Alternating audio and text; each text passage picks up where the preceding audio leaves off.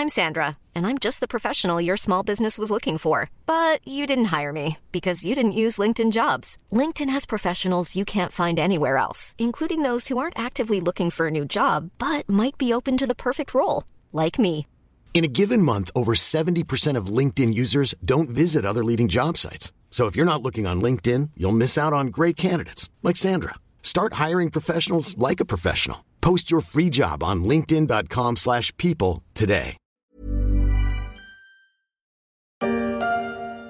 Cette semaine, la story des échos s'offre une pause lecture, cinq épisodes qui sortent de l'ordinaire, cinq rencontres avec des auteurs de polar pour aborder leur univers, mais aussi l'actualité autrement.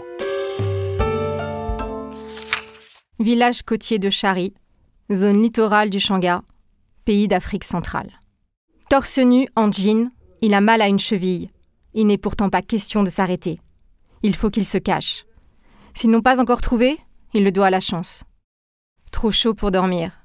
En ouvrant sa fenêtre, il a vu une voiture se garer dans la cour de l'hôtel. Un sixième sens. Il a tout de suite compris que les types du village et de la Syrie, accompagnés de gendarmes, venaient pour lui. Il se demande ce qui a bien pu merder. Il pense à la fille qu'il a amenée ici, lui a fait découvrir le village. Une vraie séductrice. Il s'est servi d'elle pour rencontrer du monde. Il n'aurait peut-être pas dû. Ainsi démarre l'Orvers du Sangha, une plongée au cœur des richesses de l'Afrique et notamment de son bois précieux. Son auteur, Pierre Poucheret, ancien flic, connaît bien le continent noir, mystérieux, et il entraîne le lecteur en pleine campagne électorale dans un Sangha sur fond de corruption, de trafic, de spoliation, de mafia au pluriel et d'espoir d'une vie meilleure. Il y a eu aussi sa visite à la Syrie. On l'a vu rôder dans le coin. Hier, quand il a interviewé le patron, ça s'était pourtant bien passé. On a répondu courtoisement à toutes ses questions. On lui a vendu une belle histoire, comme on les aime aujourd'hui. Un joli conte rempli d'écologie, de justice sociale et d'autres foutaises auxquelles il n'a évidemment pas cru. Si ces types sont après lui, c'est que son intuition était bonne. Il a sûrement mis le doigt sur un trafic bien organisé, et vu comment les gars sont armés, cela implique qu'il y a beaucoup d'argent en jeu. Je suis Pierrick Fay, vous écoutez La Story, le podcast des échos, en mode vacances de Noël, et pendant les vacances, on lit des romans policiers. Aujourd'hui, je reçois Pierre Poucheret, auteur de L'Orvers du Sangha, aux éditions Alibi. Bonjour Pierre Poucheret. Bonjour. Vous avez pris votre retraite de la police en 2012, vous étiez spécialisé dans la lutte contre le crime organisé, un thème qui est au cœur de ce livre, L'Orvers du Sangha. Vous avez grandi dans le Berry. Comment en êtes-vous venu à vous intéresser à l'Afrique? Eh ben par ma femme. euh, dans ma bio, euh, j'ai travaillé dans la police très longtemps. J'ai été en poste en Afghanistan et je suis devenu breton en rencontrant une bretonne. Et il se fait que, bon, moi je travaillais à l'étranger, celle qui était à l'époque ma future femme également. Elle, elle était dans le domaine culturel, moi dans la police. Et après notre mariage, elle est partie en poste en Cisjordanie pendant 4 ans et moi euh, deux ans au Kazakhstan. Et euh, bah, comme vous le savez, ça fait un peu loin, donc euh, j'ai pris ma retraite, je l'ai retrouvée en Cisjordanie, et c'est elle, moi maintenant je suis en retraite, et c'est elle qui prend des postes à l'étranger, et elle a eu une affectation de 4 ans au Cameroun, où je l'ai accompagnée. Pendant ces 4 ans, bah, je me suis occupé en, écrivant des livres. Le livre publié chez Alibi évoque le pillage des ressources du continent africain. On connaît les diamants du sang, les mines d'or qui intéressent les Russes de Wagner, les Chinois qui trustent le cobalt en, en République démocratique du Congo. Vous avez-vous choisi de parler d'une matière euh, première des plus nobles, le bois? Pourquoi? Alors pourquoi? Euh, Ce qui m'a donné l'idée d'écrire ce livre, en fait, euh, j'étais en voiture, j'écoutais RFI, RFI, il est 13h30 à Paris, midi 30 à Conakry. et j'entends un reportage sur une saisie de bois au Gabon, qui est un pays voisin, un bois dont j'avais jamais entendu parler, qui s'appelle le Kevazingo. Et il y avait une affaire qu'ils avaient nommée le Kevazingo Gate. Les douaniers euh, gabonais avaient saisi sur le port de Libreville 353 containers, si ma mémoire est bonne, de ce bois précieux, le Kevazingo. Et ces 353 containers ont disparu la nuit même de leur saisie. Alors j'ai trouvé ça tellement énorme, moi qui écris des fictions, je me suis dit si j'avais écrit un truc comme ça, euh, tout le monde m'aurait dit mais qu'est-ce que c'est que cette connerie? C'est absolument impossible. Donc euh, bah, ça, a éveillé ma curiosité Et je me suis renseigné là-dessus, donc j'ai découvert ce que c'était que ce bois. J'avais la chance de connaître l'ambassadeur des États-Unis au Cameroun qui m'a fait rencontrer euh, des gens d'ONG et des journalistes spécialisés dans les problèmes de déforestation. Est-ce que la presse se focalise beaucoup sur l'Amazonie, sur Bolsonaro, moins sur l'Afrique Et pourtant, la forêt primaire y, est aussi en, danger avec un, pillage de cet or vert? Bah Effectivement, on peut dire qu'il y a autant de déforestation euh, en Afrique. Alors pourquoi on en parle moins? Euh, Peut-être parce qu'il n'y a pas Bolsonaro et que Bolsonaro... Euh, focalise la haine d'un peu tout le monde, mais le même problème existe en Afrique parce que le, bois est surutilisé, euh, déjà avec des populations qui augmentent, donc qui ont besoin de faire des terres euh, agricoles, et puis euh, un usage aussi pour tout ce qui est construction. Là-bas, en Afrique, la, moindre porte, tout est en bois euh, naturel, euh, brut. Il n'y a pas de contreplaqué, euh, tout est du, massif. Et donc, bah, les forêts en pâtissent, et puis ces bois sont d'extrêmement bonne qualité, donc ils attirent aussi la convoitise bah, des Européens, et puis de plus en plus d'autres nationalités, comme les Chinois. Dans l'orvers du, du Sangha, le pillage est orchestré par des mafias. Il y a des Corses, des Napolitains, il y a même des Colombiens, euh, des mafias avec des méthodes expéditives. On est encore dans la fiction où il y a une part de vérité? Ah bah il y a une grosse part de vérité. Alors tout, tout le monde n'est pas forcément intéressé par le bois, encore que à partir du moment où on parle de trafic et d'argent à gagner, bah ça, toutes les organisations criminelles euh, s'y intéressent. Alors, euh, ce qui m'a intéressé, bah, je mentionne les Corses parce que les, Corses, c'est un sujet un peu annexe aussi. Ils ont inventé un truc qui est absolument génial, c'est les PMU installés par des Corses euh, en Afrique. En fait, ils ont copié exactement le, système du PMU français, avec des paris euh, sur le PMU français, où les joueurs peuvent regarder à la télé les courses, en profitant du fait qu'il y a un très faible décalage horaire entre l'Afrique et la France. Et tous ces paris aller directement les gains dans les poches euh, de la, mafia corse, avec des règlements de compte euh, bah, sur notre continent, en, France et euh, en Corse, tout ça entre voyous qui avaient des intérêts africains. Que se passe-t-il en Corse? Trois hommes ont donc été assassinés à bord de leur voiture, pas très loin de Corté. Ça s'est passé hier après-midi en Haute-Corse. Les corps étaient criblés de balles. Priorité au direct. Philippe Salvador, vous êtes en duplex de, de Bastia. Les enquêteurs ont-ils une piste, Philippe? Eh bien, il privilégie euh, clairement la, thèse d'un règlement de compte hein, en lien avec euh, le grand banditisme. D'abord parce que les tireurs ont agi en véritable professionnels. Ils étaient plusieurs, armés de gros calibres, de fusils automatiques. Ça, c'est des choses sur lesquelles vous avez travaillé quand vous étiez policier? J'ai pas vraiment travaillé dessus, euh, mais vu que j'étais à la police judiciaire de Nice, bah, le, milieu corse, je l'ai pas mal fréquenté, donc euh, j'en ai, j'en ai entendu parler, oui. L'histoire se déroule aussi en pleine campagne présidentielle. Le vieux président se représente et face à lui, pour la première fois, il y a un candidat sérieux, une ex-star du football, la cinquantaine porte en beau Luc Otsiemi, un symbole un peu à, la George Weah, devenu euh, président du Libéria après une belle carrière alors c'est à la George Weah, effectivement. Pour son aura, hein, pas pour l'aspect criminel. Pour son aura et le résultat. Et puis je pensais un petit peu, bah, dans, pareil, pour dans son aura et, et dans, dans le physique, euh, je pensais beaucoup euh, à notre tennisman français installé en, Afrique, au Cameroun, à Yannick Noah. Voilà. Pourquoi est-ce que vous avez inventé un pays, le, Sangha Alors pourquoi j'ai inventé un pays, le Sangha D'abord euh, parce que comme je vous l'ai dit, les faits que je dénonce se sont surtout déroulés au, Gabon. J'avais moins de connaissances du Gabon parce que je n'y suis pas allé, alors que je connaissais très bien le Cameroun. Et comme ce bois, le Kevazingo, il est exploité dans ces deux pays, j'ai fait un, pays fictionnel, disons. Mais euh, ça pourrait très bien se dérouler au Cameroun comme au Gabon, aussi bien au niveau de la déforestation que des chefs d'État qui sont tous les deux des octogénaires euh, qui ont plusieurs décennies de pouvoir derrière eux.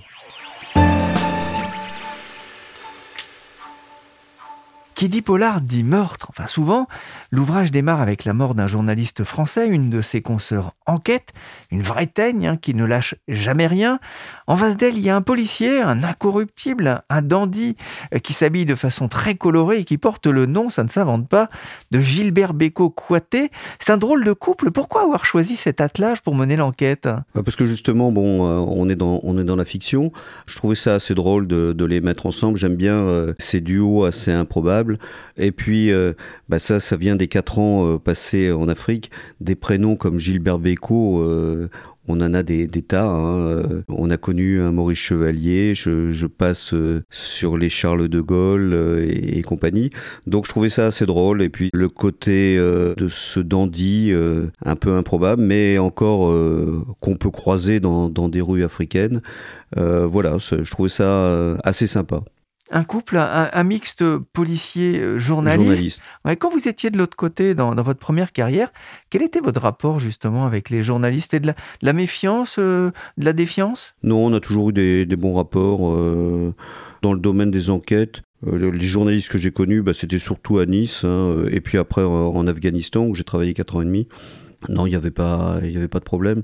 Je pense que c'est une question de relation de confiance. Après, euh, il faut que le journaliste comprenne que ce qu'il lui dit ou ce qui va être un pot de brigade ou une confidence, il est peut-être pas obligé de, le rapporter. Et puis, euh, en tout cas, pas tout de suite. Ou pas tout de suite, voilà. C'est compliqué d'écrire euh, sur l'Afrique en, évitant les, les clichés? J'aime pas la notion de cliché que souvent on met sur sur sur des écrits ou autre chose souvent le cliché ça ressemble quand même beaucoup à la réalité. Et donc euh, non moi j'ai pas trouvé ça compliqué. Alors certains trouveront qu'il y a des clichés.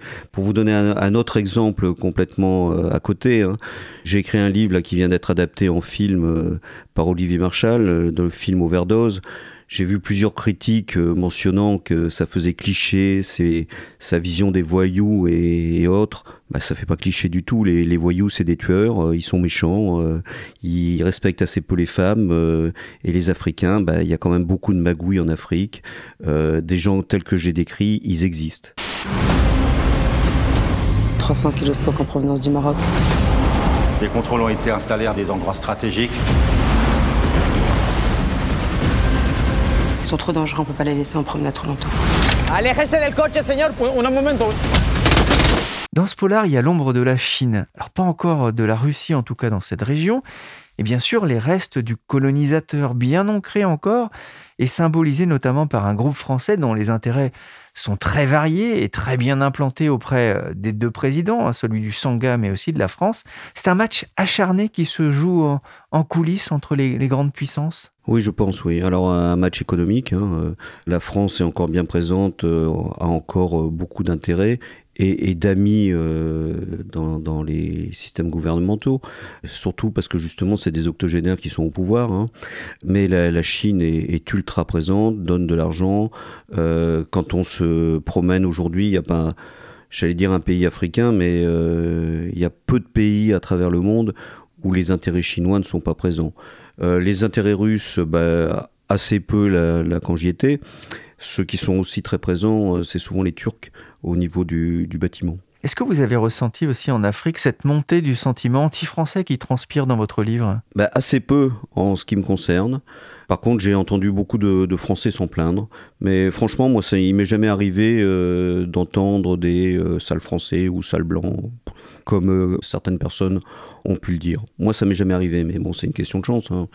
pourtant, j'allais dans des endroits où, j'étais qu'avec des Africains et j'ai jamais eu ce sentiment. une question de chance ou peut-être de comportement Ou de comportement, peut-être, oui, aussi, parce qu'effectivement, il y a quand même en Afrique des gens qui sont restés au niveau de la, un peu de la colonie. Hein. Euh, dans, leur rapport avec le, peuple africain. Les relations entre la France et l'Afrique restent complexes, comme une histoire d'amour qui finit mal peut-être.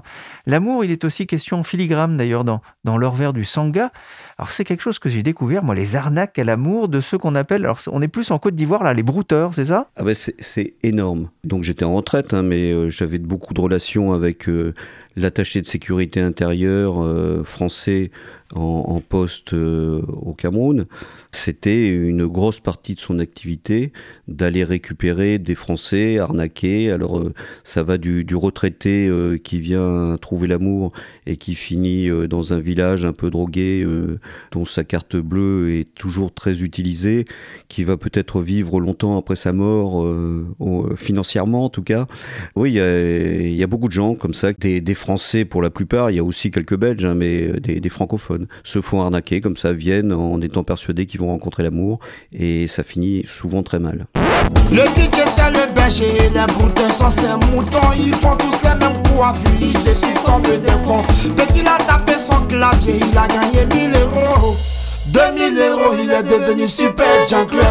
On sent aussi, enfin moi c'est quelque chose que j'ai ressenti à la lecture hein, de, de l'Orvers du Sangha, une affection sincère pour euh, cette Afrique mystérieuse, celle des, villages, de leurs croyances face à, l'émergence du, monde moderne sur leur terre. Ah oui, quand on est là-bas, euh, c'est assez sympa de voir euh, toutes ces croyances qui ne sont pas les nôtres et qui ont vraiment une fascination aux yeux des gens. Alors il y, a des trucs qui sont quand même tout n'est pas très sympa, hein, parce que il y a aussi des meurtres, il y a, du cannibalisme, il y a, des choses quand même euh, qui dépassent l'entendement. Depuis votre retour à la vie civile, vous avez multiplié euh, les livres, plus d'une vingtaine, dont Mortel Trafic chez Fayard, en 2016 couronné du prix du Quai des Orfèvres.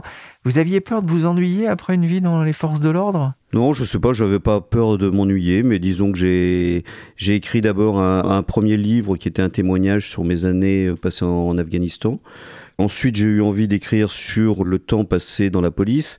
Et là, euh, bah, j'étais un peu forcé de, me lancer dans la fiction parce que les gens dont je voulais parler étaient toujours en activité, qu'ils soient voyous ou qu'ils soient policiers.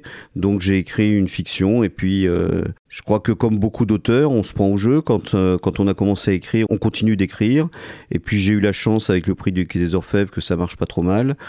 Et donc, euh, bah voilà, je, je suis lancé là-dedans. Et ma femme travaille, c'est devenu ma, ma seule occupation. Donc, pendant que je fais ça, je fais pas de bêtises.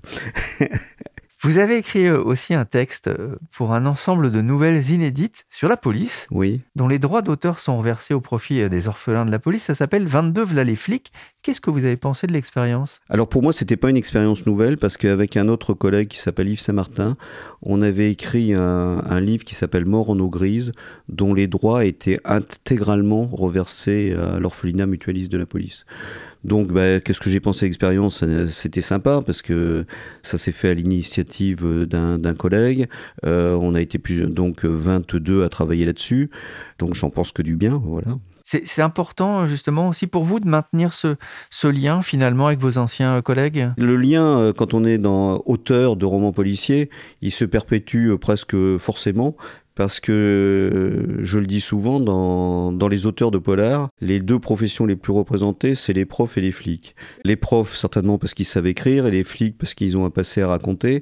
Et chaque fois que je suis sur un salon, il y a toujours deux, trois policiers euh, parmi les auteurs présents. Donc euh, c'est marrant parce que je ne veux pas dire qu'on se sent entre nous, mais en tout cas on, on, a toujours tendance un peu à se rapprocher. Il y a des manières de penser de, qui sont similaires, et puis un flic un jour, un flic toujours. Voilà. On sent bien, c'est vraiment au cœur, euh, au cœur du livre, hein, le, les questions finalement de, de corruption, de mainmise des, des, des, trésors finalement d'un pays par une, une minorité. Est-ce qu'on pourra un jour en sortir? Bah, vous savez, euh, j'ai passé pas mal de temps à l'étranger. J'ai fait quatre ans et demi en Afghanistan. Question corruption, je pense que on était peut-être au-delà de, ce qu'arrivent à faire les Africains. Quand on a été en Cisjordanie, euh, bah, ils sont pas mal non plus. Il y a quand même beaucoup de pays qui, fonctionnent euh, un, peu, un peu comme ça, hein, sur des systèmes corrompus, avec des vieillards à leur tête l'Afghanistan, euh, la situation actuelle et notamment la, situation des femmes euh, qui se retrouvent finalement revenues 20 euh, ans en arrière avec les interdictions des talibans. Qu'est-ce que ça vous inspire? Alors d'abord, moi j'apporte toujours un bémol. La situation des femmes, les femmes qui habitent Kaboul, leur situation a peut-être changé un, peu. La femme afghane, sa situation n'a absolument pas changé parce que dans, les campagnes, on a toujours été, ils sont toujours été euh, profondément dans leur esprit pro-taliban. Il faut pas se leurrer, si euh, les talibans ont réussi en deux jours à prendre le pouvoir sur Kaboul, sans massacre, hein, euh, sans combat, c'est quand même qu'une immense partie de la population est, avec eux. Des femmes non voilées, on n'en voyait pas dans Kaboul. dès qu'on sortait de Kaboul, bah, c'était, on voyait pas de femmes tout simplement. Donc voilà, on voit que des gamines, mais dès qu'elles sont en âge à la puberté, elles sont à la maison. Donc je, je pense pas qu'il y ait énormément de choses qui ont changé malgré ce qu'on dit. Vous auriez envie d'écrire là-dessus? Ah, J'ai déjà écrit plusieurs livres sur Kaboul, dont un qui est sur, le, sur des migrants un voyage de migrants depuis euh, l'Afghanistan avec un, tout, euh, tout, un chemin migratoire qui a été emprunté par une amie journaliste, celle qui m'a inspiré d'ailleurs pour, euh, pour le livre, qui s'appelle Claire aussi. Et j'ai écrit déjà, et je réécrirai certainement sur l'Afghanistan. C'est un pays qui marque, peut-être même plus que l'Afrique. Merci Pierre Poucheret, auteur de L'or vert du Sangha aux éditions Alibi. Demain, je recevrai dans la story le podcast des échos Philippe de Paris qui nous plongera au cœur de l'anti-gang.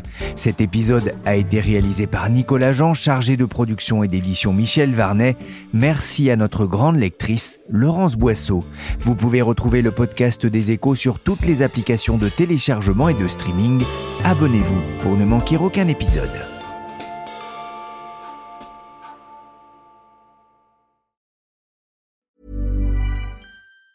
Planning for your next trip? Elevate your travel style with Quince. Quince has all the jet setting essentials you'll want for your next getaway, like European linen, premium luggage options, buttery soft Italian leather bags, and so much more. And it's all priced at 50 to 80% less than similar brands. Plus, Quince only works with factories that use safe and ethical manufacturing practices. Pack your bags with high-quality essentials you'll be wearing for vacations to come with Quince. Go to quince.com slash trip for free shipping and 365-day returns.